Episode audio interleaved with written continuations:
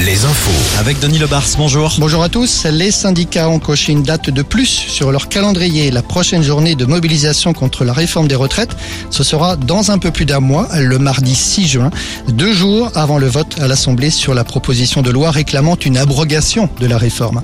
À Rennes, des grévistes n'ont pas attendu le mois de juin pour mener une nouvelle action. Ce matin, le dépôt des bus de l'aglo a été bloqué dès 5 heures du matin. Le blocus a été levé en début d'après-midi. Le trafic a repris progressivement. L'Élysée confirme, Emmanuel Macron est attendu jeudi en Charente-Maritime. Le chef de l'État devrait se rendre à Sainte, au lycée Bernard Palissy, pour évoquer la réforme de l'enseignement professionnel. Il s'était rendu au Sable d'Olonne en septembre dernier au lycée Tabarly pour évoquer le même sujet. Au chapitre emploi, cette annonce du groupe nantais Lacroix, spécialisé notamment dans la fabrication de cartes électroniques pour l'industrie de l'automobile, de l'aéronautique ou encore l'armement. Lacroix annonce le recrutement d'une centaine de personnes dans le Maine-et-Loire sur son site flambant neuf de Beaupro en Mauge, un site qui emploie déjà 460 personnes.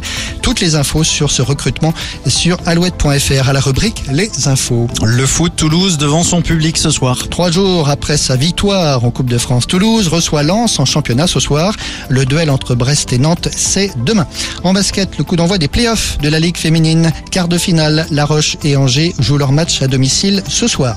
En cyclisme, le parcours du prochain Tour de l'avenir dévoilé aujourd'hui, ce sera en août.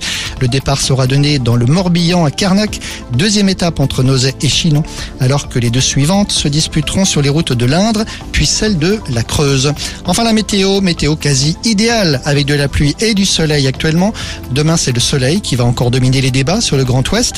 Du bleu partout avec dans l'après-midi des maxis de 21 degrés à Tours, 23 degrés sur l'île d'Oléron et jusqu'à 25 degrés sur le Limousin et en Aquitaine. Bonne fin de journée sur Alouette. Merci Denis. L'info continue alouette.fr et sur euh, notre appli.